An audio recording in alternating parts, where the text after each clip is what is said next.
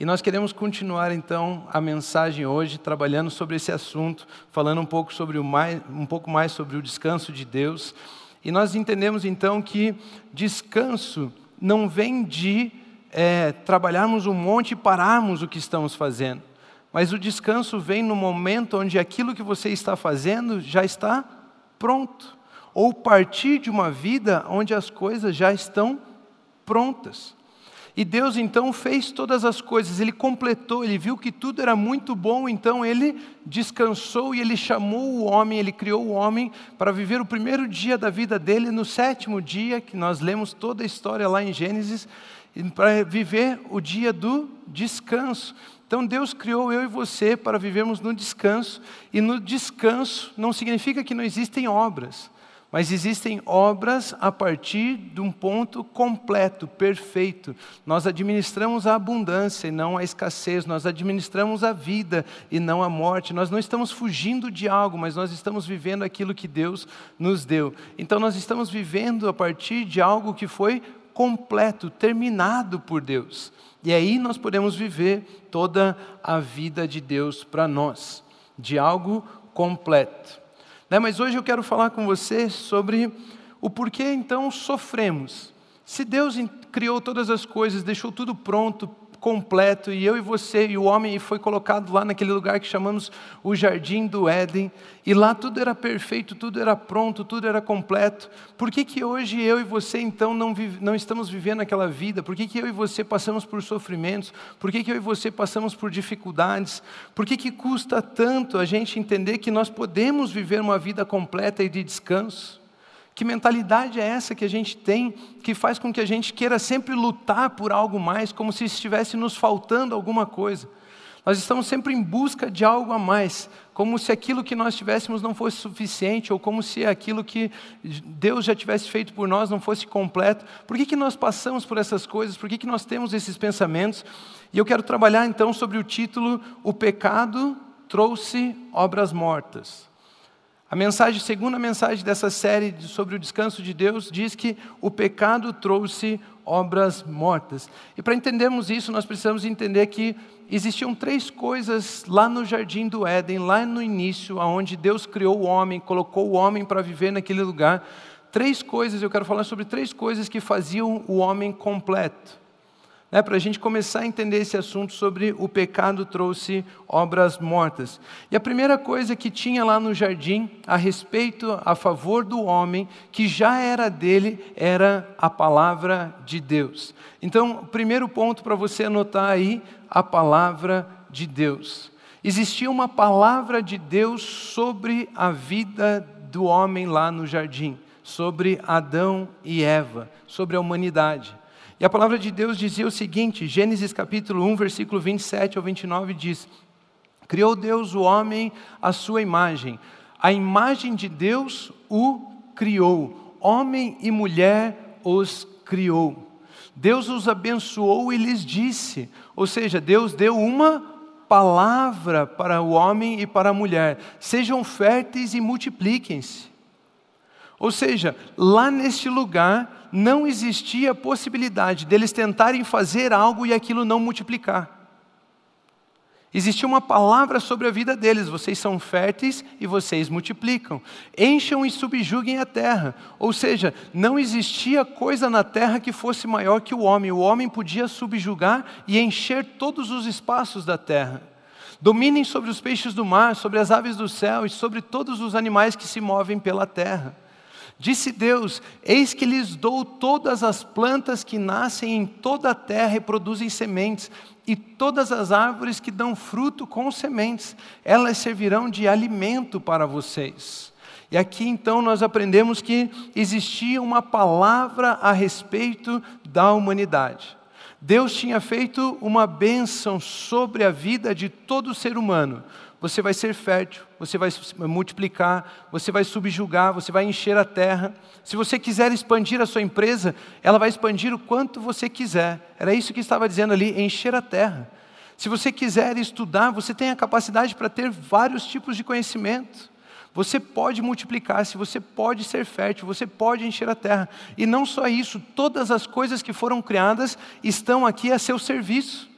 Estão aqui para, é, é para o seu prazer, estão aqui para você usá-las. Domine sobre as aves do céu, domine sobre os peixes do mar, domine sobre os animais, todas as plantas eu dou a você, homem. E o homem então vivia uma vida completa, sem necessidade nenhuma, sem incômodo nenhum, porque existia uma palavra sobre a vida daquele homem, de que ele já era abençoado. Deus os abençoou. E como que Deus abençoa? Dando uma palavra.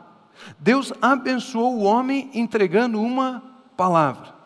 Queridos, todas as coisas foram criadas pela palavra. É isso que a Bíblia nos ensina. Que todas as coisas foram criadas pela palavra.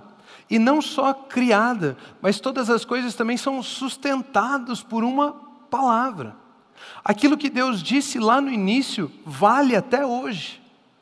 A Bíblia nos ensina que a palavra de Deus não volta vazia, ou seja, ela está sempre validada, ela está sempre com validade, ela está sempre funcionando.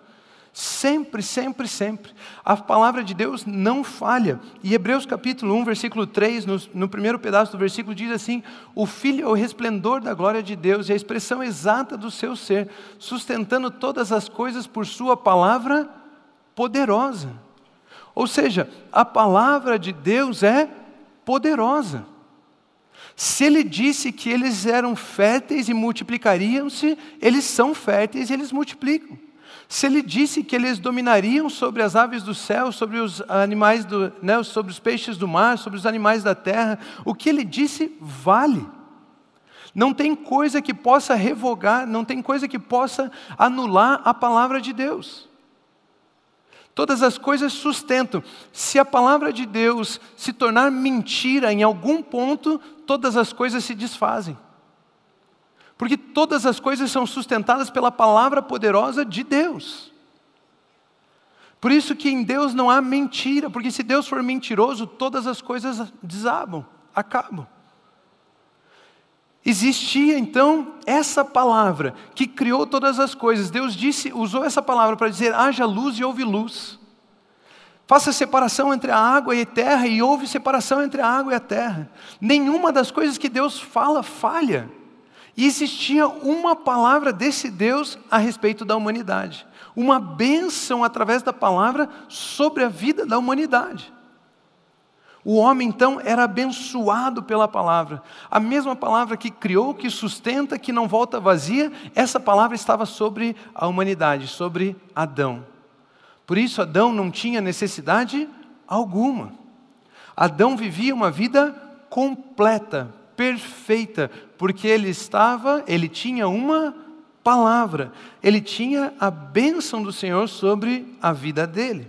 Segunda coisa que nós, a humanidade tinha lá no jardim do Éden, que fazia com que a vida do homem fosse completa. Ele tinha lá a presença de Deus. Então, primeiro, o homem tinha uma. Vocês estão aí hoje? O homem tinha uma. Segundo, ele tem a presença de Deus. O homem, então, ele podia se relacionar com Deus, ele podia falar com Deus. Se ele tivesse alguma dúvida, ele podia conversar com Deus, e não bastava isso, tudo aquilo que a presença de Deus traz, ele podia usufruir daquilo. Ele podia viver aquilo. Em Gênesis 3, 8, do 8 ao 10, diz assim: que o homem, ouvindo o homem e a mulher os passos do Senhor Deus, que andava pelo jardim quando soprava a brisa do dia, ou seja, Deus estava passando por lá, eles podiam escutar os passos do Senhor. Não era algo assim, uma voz que vinha do além, não, eles podiam ver a Deus, eles podiam se relacionar com Deus, eles escutavam os passos, esconderam-se da presença do Senhor Deus entre as árvores do jardim. Mas o Senhor Deus chamou o homem perguntando: Onde você está? Onde está você? E ele respondeu: Ouvi teus passos, eu ouvi os teus passos. Ou seja, ou seja, Adão sabia que Deus andava por ali. Eu ouvi os teus passos no jardim, fiquei com medo porque estava nu e, e por isso me escondi. Esse texto nos mostra que existia um relacionamento entre Deus e o homem, e eles podiam se ver, eles podiam conversar, inclusive o homem tentou se esconder. Ou seja, ele tinha um referencial de onde Deus estava. Eu só consigo me esconder de você se eu sei aonde você está. Né? Como que eu vou me esconder aqui dessas pessoas aqui?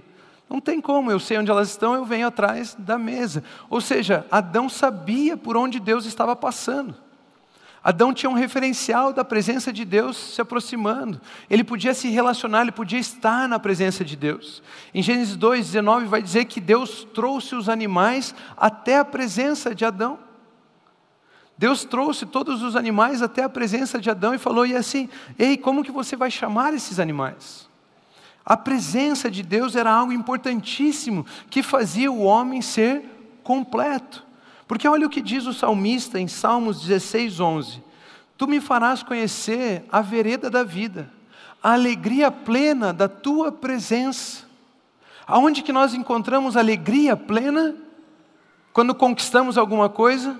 Quando conquistamos o título que nós queríamos do nosso time de futebol? Quando conquistamos a vaga de emprego que queríamos, quando nos formamos em algum lugar, quando conseguimos, quando nasce um filho, quando nos casamos, é ali que encontramos alegria é, plena, perfeita? Não. O texto está nos ensinando que a alegria plena está na presença de Deus, o eterno prazer à tua direita. Ou seja, de podermos estar na presença de Deus e à sua direita. O salmista está falando assim: se você quer prazer, prazer não vem das coisas que você faz, o prazer vem de estar próximo, na presença de Deus. Alegria não vem das coisas que você faz, alegria vem de você estar com Deus. Salmo 31, versículo 19 ao 20 diz assim: Como é grande a tua bondade 19, Salmo 31, 19, é isso? Como é grande a tua bondade, que, re, que reservaste para aqueles que o temem, que te temem, e que, à vista dos homens, concedes àqueles que se refugiam em ti, ou seja, se guardam na sua presença. No abrigo da tua presença, os esconde das intrigas dos homens. Na tua habitação, os, os proteges das línguas acusadoras. Ou seja, na presença de Deus, não só eu tenho a alegria, eu tenho o prazer, mas eu estou protegido de todas as coisas que não pertencem a Deus. Toda a perseguição, tudo aquilo, ouvimos aqui hoje. É, no mundo tereis aflições, mas eu venci o mundo, ou vocês não são deste mundo, nós estamos na presença de Deus, as aflições estão neste mundo, não para nós. As aflições não estão para a nossa vida porque na presença de Deus nós somos guardados, nós somos escondidos, nós não estamos no meio das intrigas dos homens, nós estamos protegidos das línguas acusadoras. É na presença de Deus. E o homem então, ele tinha uma palavra sobre a vida dele e ele tinha a presença de Deus. Na presença de Deus nós somos guardados de toda injustiça deste mundo. E ali então nós conhecemos, ali então nós éramos completos. Terceira coisa que existia lá no jardim que fazia do homem completo, as manifestações do amor de Deus. No jardim existia a manifestação do amor de Deus. Gênesis capítulo 2, versículo 25 diz o seguinte: O homem e a sua mulher viviam nus e não sentiam vergonha. O amor de Deus se manifestava naquele lugar, através de Adão, através de Eva. Os dois andavam nus e não sentiam vergonha. Qual é a única forma de você andar nu e não sentir vergonha? Se você não estiver olhando para você mesmo. E queridos, o oposto de amor não é ódio, o oposto do amor é o, egoi é o egoísmo. Ou seja, naquele jardim, o homem não vivia para si mesmo, a mulher não vivia para si mesma. Eles viviam para servir um ao outro, eles viviam para abençoar um ao outro. Eles nunca estavam olhando para si mesmos, eles estavam olhando sempre para o próximo. Se você não souber que você está nu, você não sente vergonha. Mas você só descobre que está nu quando você olha para você mesmo. Ou seja, o amor de Deus se manifestava naquele lugar através da vida do homem e da mulher, porque eles estavam nus e não sentiam vergonha, eles estavam sempre olhando para o próximo. Eles estavam sempre olhando para a quem estava à sua frente e nunca para eles mesmos. Não existia egoísmo naquele lugar. Não existia o sentimento de falta. Não existia, não existia o sentimento de incapacidade. O que existia era a certeza do homem de que ele era abençoado, o que existia era a certeza do homem que ele tinha paz com Deus, ele estava na presença de Deus, e o que tinha era o homem vivendo para servir o outro, para abençoar o outro, para participar da vida do outro. O homem então era completo, ele era tão completo que não precisava olhar para si mesmo, e por isso ele estava nu, mas não sentia vergonha. Três coisas que o homem tinha que fazia dele uma pessoa completa, perfeita naquele jardim: a palavra de Deus, a presença de Deus e a manifestação do amor de Deus. Querido, você consegue imaginar um lugar assim? A perfeição, o prazer de estar ali, a alegria de estar ali. É tudo aquilo que tenta te afligir não pode chegar porque você está na presença de Deus. Tudo aquilo que você quer fazer prospera porque você tem uma palavra de Deus. Né? Você olha para você e pensa assim, cara, eu tenho tanto, eu sou tão abençoado, eu sou tão perfeito, eu sou tão completo, que eu não quero nada para mim mesmo. Tudo que eu for fazer, eu vou fazer para abençoar alguém. Tudo que eu for fazer, eu vou fazer para servir alguém. Que lugar perfeito. Eu vivendo para você, você vivendo para mim, nós em comunhão, em harmonia perfeita, todas as coisas funcionando, todas as coisas né, é, da melhor forma possível. Mas, e quando a gente diz mas, né, meu professor de grego sempre falava: se tem um mas, isso significa que anula tudo o resto. Tudo aquilo que você disse até agora para de valer porque você diz mas. Mas né? Aquele menino, aquela menina é bonita, mas pronto. Ela é gente boa, mas pronto. Né? O mas anula tudo que veio antes. Ou seja, até aqui nós estamos conversando sobre Gênesis 1 e 2 na Bíblia. Mas aí vem Gênesis 3. E Gênesis 3 fala do pecado do homem contra Deus. E aí as pessoas acham que a vida do homem passou a existir no capítulo 3 de Gênesis. Nós, nós só conhecemos a história do sofrimento, nós não conhecemos a história da perfeição que existia no, no jardim.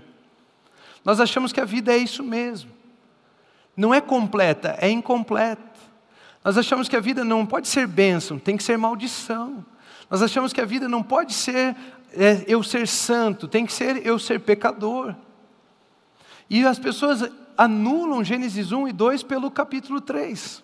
Por quê? Porque no capítulo 3 vem um mas o homem pecou, o homem errou. Em Gênesis 3 temos uma das histórias que todos acham que aqui começou a história da humanidade. E Gênesis 3, 1 ao 7 diz o seguinte: Ora, a serpente era o mais astuto de todos os animais selvagens que o Senhor Deus tinha feito. E ela perguntou à mulher: Foi isso mesmo que Deus disse? O que, ela está fazendo aqui? O que Deus havia feito? Deus tinha dado uma palavra, Deus havia dito algo. E a serpente então está falando: foi isso mesmo que Deus disse? Não comam de nenhum fruto das árvores do jardim. Foi isso que Deus disse. A gente acabou de ler. Respondeu a mulher à serpente: Podemos comer do fruto das árvores do jardim. Mas Deus disse: Não comam do fruto da árvore que está no meio do jardim, nem toquem nela, do contrário, vocês morrerão. Disse a serpente à mulher: certamente não morrerão. Deus sabe que no dia em que dele comerem, seus olhos se abrirão e vocês, como Deus, serão conhecedores do bem e do mal. Quando a mulher viu que a árvore parecia agradável ao paladar, era atraente aos olhos e, além disso, desejável para dela se obter discernimento, tomou do seu fruto, comeu e deu ao seu marido, que comeu também. Os olhos dos dois se abriram e perceberam que estavam nus. Então juntaram folhas de figueira para cobrir-se. Olha o que aconteceu aqui. Eles tinham três coisas que fazia deles completos, perfeitos: a palavra, a presença e o amor. A palavra, a presença e o amor.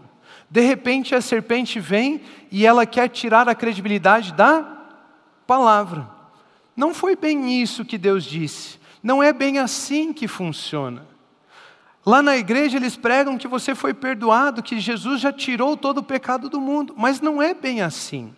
Você ainda é culpado, você ainda merece condenação.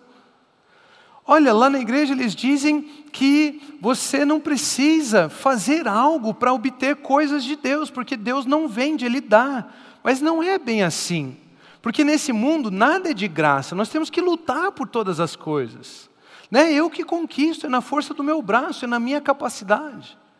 Olha, lá eles dizem, mas não é bem assim. Foi o que a serpente fez. Ela queria tirar a credibilidade da palavra. E o homem era completo porque ele tinha uma palavra. E agora eles estavam duvidando da palavra, ou seja, a serpente levou a humanidade a duvidar da palavra de Deus. E a palavra de Deus só tem validade na sua vida quando você concorda com ela. Se você discorda dela, você vai viver o que ela não representa. Quando, ele, você, quando a gente diz para você, você é um filho amado, você diz, não sei, porque eu errei ontem, você está tirando a credibilidade da palavra, você está duvidando dela. Quando a gente diz, você é um filho amado, você diz, amém, eu recebo, eu concordo. Queridos, vocês são filhos amados. Isso. Você é filho do Deus Altíssimo. Nenhuma praga, nada pode chegar à sua casa. Você é santo, você é justo, você é perfeito. Quando nós escutamos essas coisas, nós dizemos: Amém, eu recebo, eu concordo, porque a dúvida faz com que essa palavra não tenha validade na minha vida. E a mulher então agora estava duvidando da bênção de Deus sobre a vida deles. A mulher estava tirando a credibilidade da palavra de Deus. A serpente então trouxe a dúvida da palavra. E agora eles não estavam mais completos pela palavra. Ela olhou então para o fruto da árvore do conhecimento do bem e do mal e desejou comê-lo, porque agora ela queria um novo discernimento. Porque na presença de Deus eu tinha toda a proteção, eu não precisava é, prover para mim mesmo, eu tinha todo tipo de conhecimento, era só falar com Deus que Ele me mostra. Era só falar com Deus, na presença de Deus eu tinha todas as coisas. E a mulher então escolhe se afastar de Deus para ter o discernimento que aquele fruto poderia dar a ela. Foi a humanidade que escolheu se afastar de Deus. Ao olhar para aquilo e falar: Deus, aquilo que você tem para mim não é o que eu quero, eu quero outras coisas. E a humanidade então escolheu se afastar de Deus, ela escolheu pelo pecado, e a Bíblia vai nos ensinar que o nosso pecado, que o pecado fazia separação entre Deus e os homens. A Bíblia vai nos dizer que todos pecaram e estavam destituídos, estavam afastados da glória de Deus. Ou seja, aqui nessa história nós estamos entendendo que a serpente tirou a credibilidade da palavra de Deus, ou seja, eles duvidaram e a palavra fazia do homem completo. Agora a mulher decide se afastar de Deus. Eles tinham a presença de Deus e a presença de Deus fazia deles pessoas completas. Mas ela escolhe se afastar, ela escolhe errar o alvo, pecar contra Deus. Deus tinha uma vida para eles, eles escolhem outra vida. Isso é errar o alvo. E ela escolhe então se afastar de Deus com o ato de comer, se afastar da presença de Deus com o ato de comer o fruto. E nós terminamos os versículos, versículo 7, falando que eles olharam e viram que eles estavam nus. Antes eles tinham o amor, e o amor fazia deles completos. Mas agora eles estavam olhando para si mesmos e se viram nus. E eles costuraram folhas de figueira para tentar se cobrir. Você já viu roupa de folha funcionar? Aqui começa a mostrar que tudo aquilo que o homem tentasse fazer já não seria próspero. Ele colocaria remendo, ele colocaria tentativa de coisas que não podem produzir aquilo que só Deus pode lhe dar. Eles tentaram se cobrir com folhas de figueira. E isso não cobria a nudez deles. Porque o que, nós não precisamos da nudez coberta. O que nós precisamos é parar de olhar para nós mesmos. E isso só Deus pode nos dar. Só Deus pode oferecer esse tipo de vida. Se cobriu com folhas de figueira. O pecado então trouxe obras mortas, obras que são realizadas pelo homem, mas que não produzem aquilo que só Deus pode dar. Obras que têm resultados baixíssimos, limitados pelo suor do rosto do homem, do braço do homem, e que não produzem nenhuma credibilidade diante de Deus. Obras, o pecado trouxe obras mortas. Tudo aquilo que o homem fazia era inútil. Ele tentou se cobrir, ele começou a se ver como necessitado, e todas aquelas três coisas que existiam no jardim, que faziam deles completo, agora eles estavam afastados disso, ou seja, o homem se tornou um ser incompleto. Agora, no lugar da palavra, ele tinha dúvida, no lugar da, da, da presença, ele tinha o pecado, no lugar do amor, ele tinha o egoísmo. Coisas que faziam do homem incompleto. Ele olhou para ele mesmo e viu necessidade. Teve vergonha, quis se esconder de Deus. Ele já não era mais completo, ele já não vivia mais a vida que Deus tinha planejado para eles. Deus, então, se você continuar lendo o capítulo 3, você vai encontrar que Deus, então, ele toma uma medida com relação a essa atitude do homem. E ele começa resolvendo o problema com a serpente. E ele diz coisas a respeito da serpente. Depois ele diz coisas a respeito da mulher. E depois ele diz coisas a respeito do homem. Ou seja, a serpente trouxe a dúvida com relação à palavra. A mulher trouxe a separação, ela não queria, ela queria a independência da presença de Deus. E o homem trouxe o egoísmo. Eu vou produzir para mim mesmo. Vou costurar folhas de figueira para mim mesmo. E aí Deus corrige os três. E eu quero ver, ler aqui com você a correção que Deus dá ao homem. Gênesis capítulo 3, versículo 17 e 19 diz assim: E ao homem declarou: Visto que você deu ouvidos à sua mulher, olha aí o perigo. Cadê os casados? É mesmo? E ao homem declarou: Visto que você deu ouvidos à sua mulher e comeu do fruto da árvore da qual eu lhe ordenara que não comesse, maldita é a terra por sua causa. Com sofrimento você se alimentará, dela, dela todos os dias da sua vida. Ela lhe dará espinhos e ervas daninhas, e você terá que se alimentar-se das plantas do campo. Com o suor do seu rosto você comerá o seu pão até que, vo, até que volte à terra, visto que da te, dela foi tirado, porque você é pó e ao pó voltará. Você vai viver do suor do seu rosto. Essa era a maldição de Deus sobre o homem.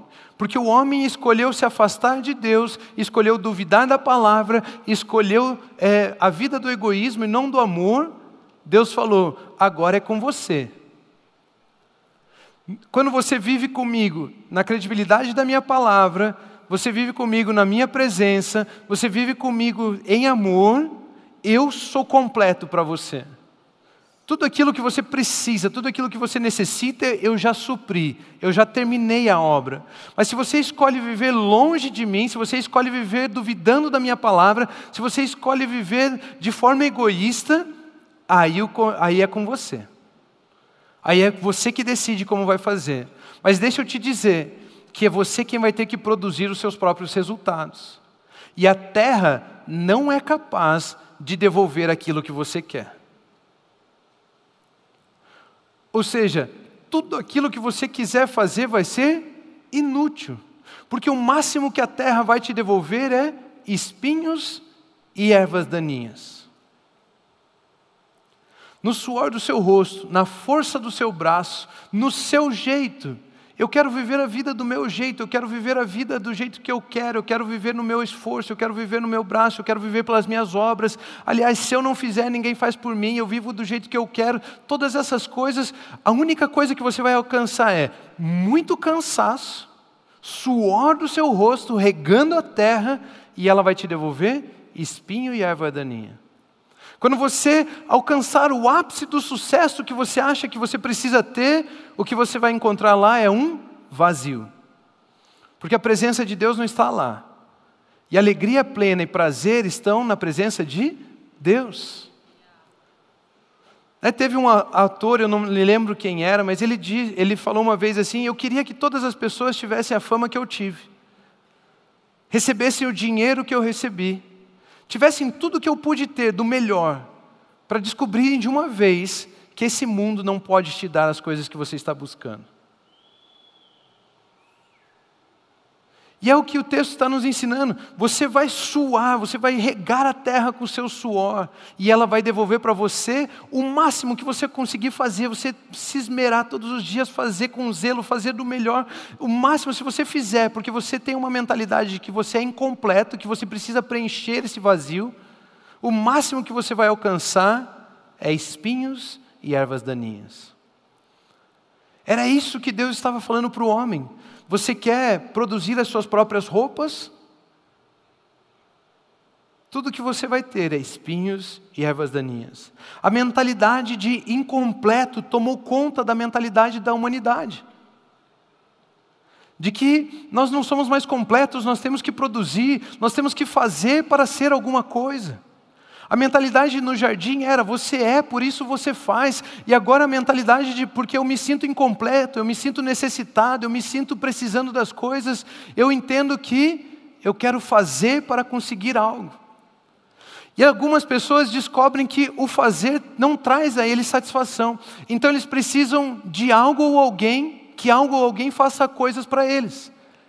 E aqui surgem as religiões. Se você fizer isso para o Deus tal, se você prestar um sacrifício de tal forma para o Deus tal, se você fizer tal coisa, você vai alcançar desse Deus alguma coisa. Mas o Deus Todo-Poderoso, nosso Pai Celestial, Ele é amor incondicional. Não existe nada que você possa fazer para Ele que Ele, que Ele obrigue Ele a te dar alguma coisa. Deus dá, mas não vende. Não tem obra suficiente que você produza para tirar uma bênção de Deus. Ele dá as bênçãos livremente. Aliás, Ele faz a chuva cair sobre a cabeça do justo e do injusto, o sol nascer sobre a cabeça do justo e do injusto. Não são as minhas obras más que fazem Deus fazer, não fazer algo por mim, e não são as minhas obras boas que fazem Deus fazer algo por mim. Deus me ama de forma incondicional. Aliás, se as minhas obras pudessem manipular a Deus, eu não queria esse Deus. Que Deus pequeno que é movido pelas suas obras, pelas suas orações, pelo seu jejum. Ele é bênção, Ele é amor e Ele dá livremente. Mas a mentalidade de incompleto faz com que a gente queira buscar as coisas. E já que eu não consigo na minha própria força, eu vou tentar prestar um sacrifício, fazer algo para um Deus, para, para um ser divino, um ser espiritual, para ver se Ele me dá as coisas que eu quero. E aí você encontra sacrifício de animais, sacrifício de crianças, né? sei lá o que mais você encontra aí. 21 dias de jejum de Daniel. Se o meu povo, que se chama pelo meu nome, se arrependesse, ajoelhasse, cair com a boca no pó, aí eu farei. Não, né? Não, né? Deus é amor e Ele ama de forma incondicional. Ele já liberou, Ele já abriu as comportas dos céus. Em Jesus Ele abriu um novo e vivo caminho. Já está tudo à nossa disposição. Já somos completos, já somos perfeitos.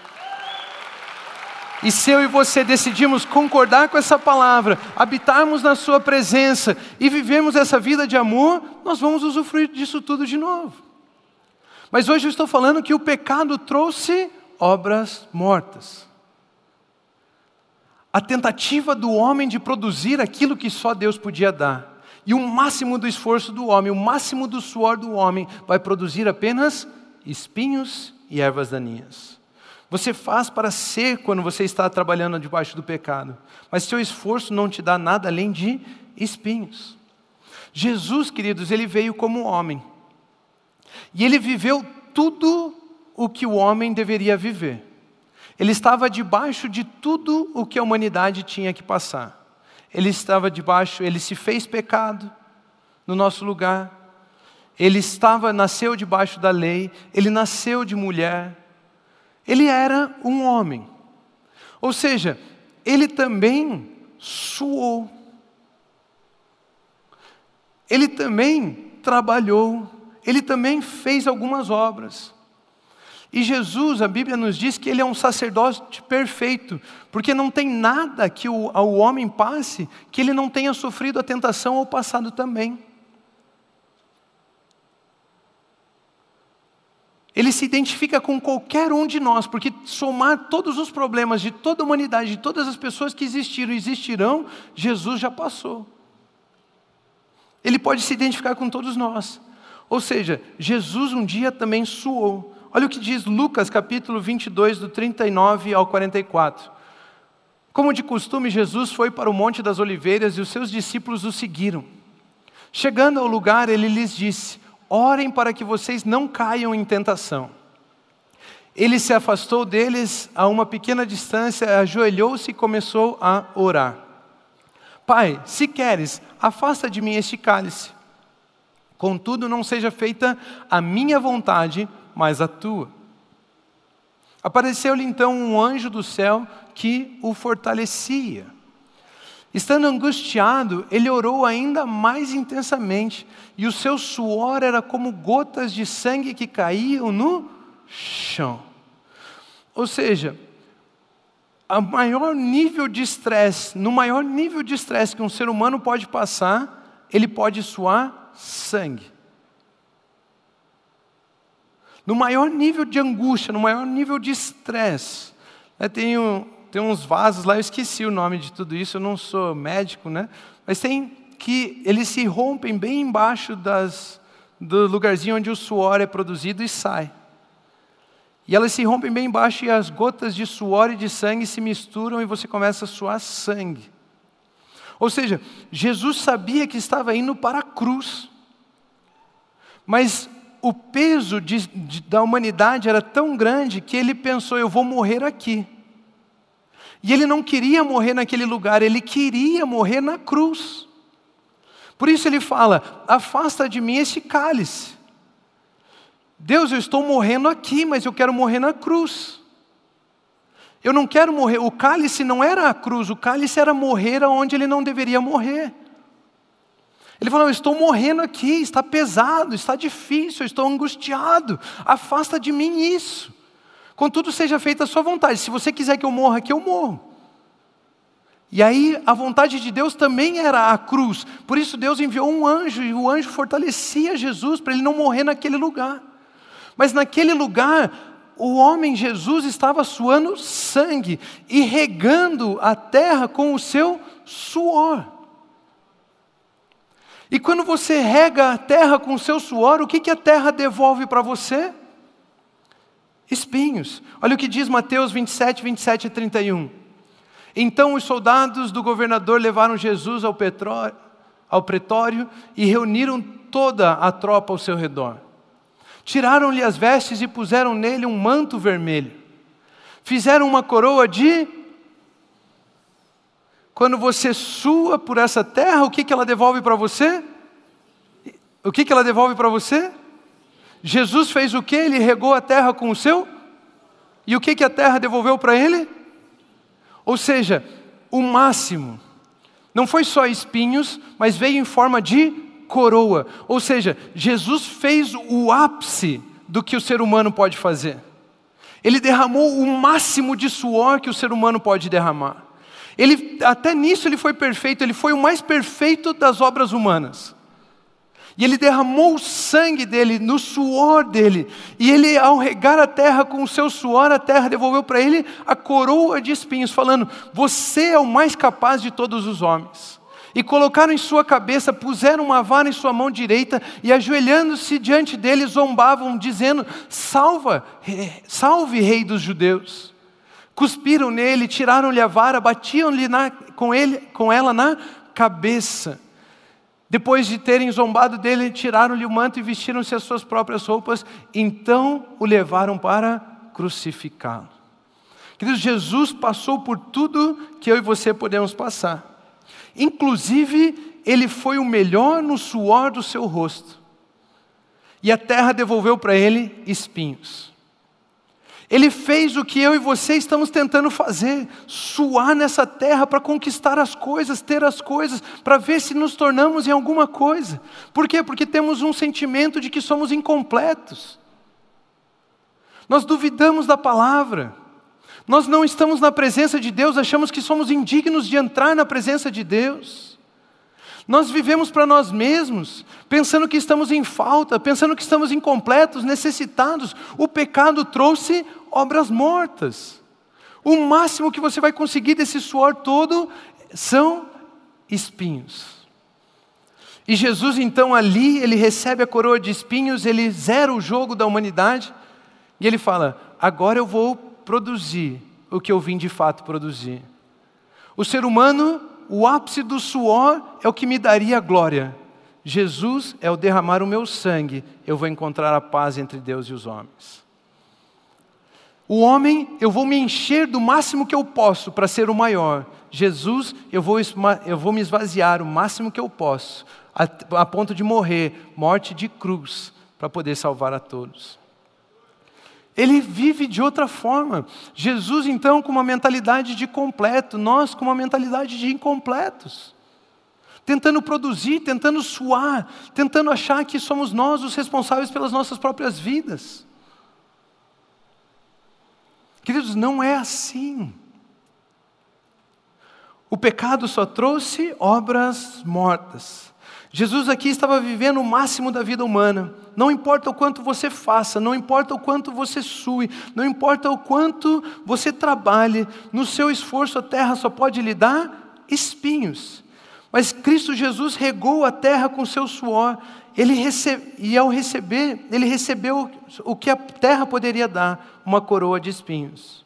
Você pode trabalhar, você pode lutar, você pode tentar, mas o máximo que seu esforço produz pode produzir, irá fazer de você um rei de uma terra que só produz espinhos. Jesus então vai para o outro caminho, não do esforço, mas da entrega, e assume a minha e a sua cruz, morre pelos nossos pecados, para nos dar a paz com Deus, para podermos voltar à presença de Deus, para podermos receber a palavra de Deus, para podermos viver uma vida de amor novamente. Queridos, longe de Deus, existe uma vida incompleta. Mas Jesus venceu essa vida incompleta, por mim e por você. A Bíblia nos ensina em Isaías capítulo 53, do versículos 2 ao 6, eu quero terminar lendo isso. Ele cresceu diante dele como um broto tenro, e como uma raiz saída de, terra, de uma terra seca. Ele não tinha qualquer beleza, Imagine uma coroa de espinhos, um pau batendo naquela coroa, naquela cara, naquelas costas, naquelas pernas. Ele não tinha qualquer beleza ou majestade que nos atraísse. Se você olhasse para Jesus naquele estado, você ficaria horrorizado. A única coisa que você gostaria de fazer é virar o seu rosto. Não te atrai o que Jesus se tornou nada havia em sua aparência para que nós o desejássemos. Foi desprezado e rejeitado pelos homens, um homem de dores e experimentado no sofrimento, como alguém de quem os homens escondem o rosto. Foi desprezado e nós não, não o tínhamos em estima. Certamente Ele tomou sobre si as nossas enfermidades e sobre si levou as nossas doenças, contudo, não o consideramos castigado por Deus, nós o consideramos castigado por Deus, por Deus atingido e afligido. Mas Ele foi transpassado por causa das nossas transgressões, foi esmagado por causa das nossas iniquidades. O castigo que nos trouxe a Pega essa palavra, o castigo que nos trouxe a paz estava sobre ele, Jesus, e pelas suas feridas fomos sarados, curados. Todos nós, tal, tal qual ovelhas, nos desviamos. Cada um de nós se voltou para o seu próprio caminho, egoísmo, e o Senhor fez cair sobre ele a iniquidade de todos nós. Querido, Jesus, Jesus ele se assemelhou a mim e a você. Ele morreu no meu e no seu lugar.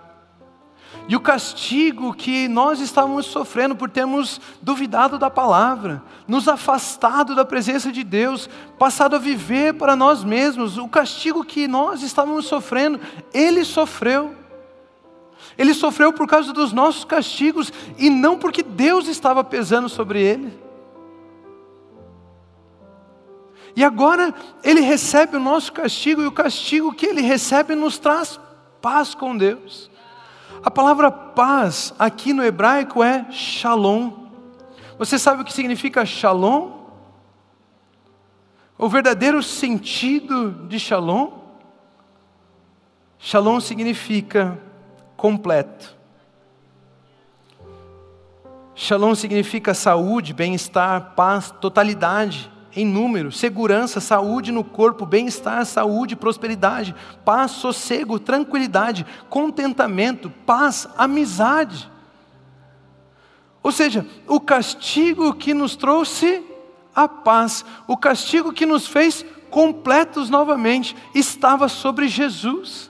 E porque ele sofreu esse castigo, eu e você podemos voltar a viver de uma vida completa uma vida de paz com Deus, uma vida com a palavra de Deus, uma vida com a bênção de Deus, uma vida na presença de Deus, uma vida de amor. Eu e você podemos voltar a viver uma vida de tranquilidade, uma vida de descanso, porque em Cristo Jesus nós voltamos a ser completos. Era isso que eu queria ensinar para vocês hoje. Continuem abençoados.